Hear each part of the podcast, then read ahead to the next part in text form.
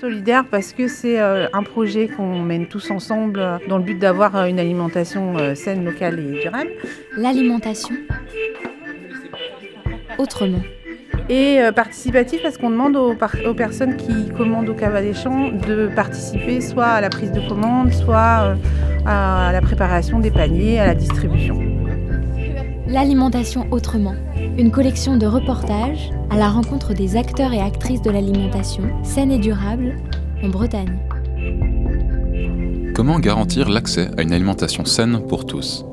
En réaction à l'industrialisation de l'alimentation, à la mondialisation des chaînes d'approvisionnement et à la hausse de l'insécurité alimentaire, des habitants des quartiers s'organisent pour reprendre la main sur leur consommation en créant des groupements d'achat de produits locaux. Le Cabas des Champs, porté par le centre social de Kerango, a été le premier de ces groupements à Brest. Mallory est référente famille du centre social de Kerango et coordonne le Cabas des Champs. Alors, le Cabas des Champs, c'est un projet d'habitants qui existe depuis 2012, qui a été euh, mis en place sur le quartier de Kerango à la demande des habitants et avec le soutien du centre social de Kerango.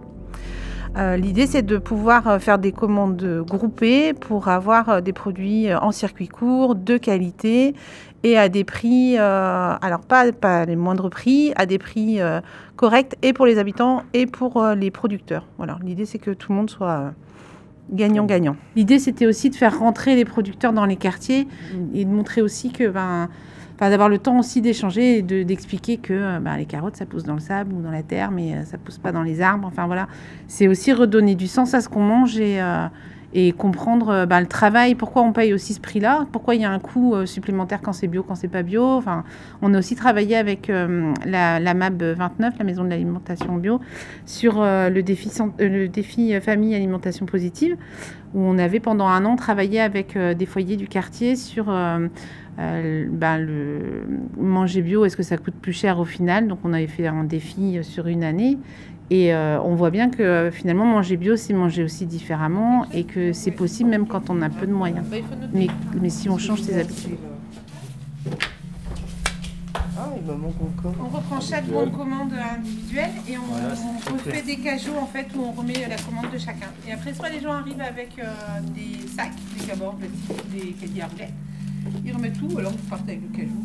Alors on commande toujours un peu plus pour avoir des kilos exacts parce qu'on arrive jamais à 1 kg 000.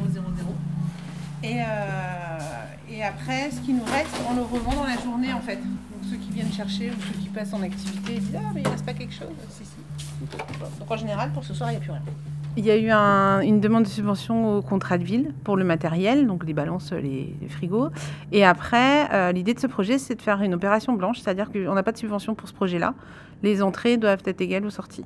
Donc euh, ce, qui est, qui commandé doit être commandé au plus juste et calibré pour qu'il n'y ait pas de dépenses supplémentaires. Ça a été plutôt bien accueilli. Après, euh, c'est vrai qu'on est sur un quartier qui bouge beaucoup en termes d'habitat. On a beaucoup de familles qui, arrivent et d'autres qui partent. Donc, il faut toujours refaire la, la formation, la communication. Et comme c'est une fois par mois aussi, enfin, une, seulement une fois, enfin, seulement entre guillemets, hein, une fois par mois, on a aussi des gens qui oublient. Enfin voilà, donc ça, ça, change. Euh, on a des gens qui viennent et qui repartent et qui ne reviennent plus et voilà, ça, varie assez souvent. On est plutôt autour de 20 au maximum. On doit être à 30, 30 euh, commandes, mais plutôt en moyenne une vingtaine de commandes à peu près. Je vais leur. Alors c'est vrai que nous on habite le quartier depuis deux ans. Claudine participante et bénévole active au Cabas des Champs. On est arrivé donc euh, à la veille du, confinement, à la veille du début de cette euh, pandémie, et du coup, euh, on n'est pas allé d'emblée vers les centres sociaux, vers les activités du quartier, parce que c'était pas très tendance. Hein. on était juste enfermé chez soi, et, du coup, on a découvert ça. Nous, il y a bah, septembre dernier à peu près. Hein. Euh, et, donc on est venu là, en fait, à la recherche d'activités, de, de, trouver, euh, à, s'insérer dans le quartier. Et c'est là qu'on a découvert le Cabas des Champs. On ne savait pas que ça existait. Et c'est vrai qu'on a tout, de suite euh, trouvé cette idée bah, très bien, quoi. Parce qu'on est voilà, dans cette veine aussi un peu circuit court, plutôt que d'acheter du chinois. Enfin, bon, c'est vrai que les carottes, elles viennent pas de Chine, j'entends. Mais bon, on est plus quand même sensible à cette cause, d'autant que moi, je suis euh, mère d'un agriculteur, producteur bio de lait, donc, euh, mais ailleurs. Ce reportage a été réalisé par la Corlab, en partenariat avec la Maison de la Consommation et de l'Environnement et la Confédération Bretagne Environnement Nature.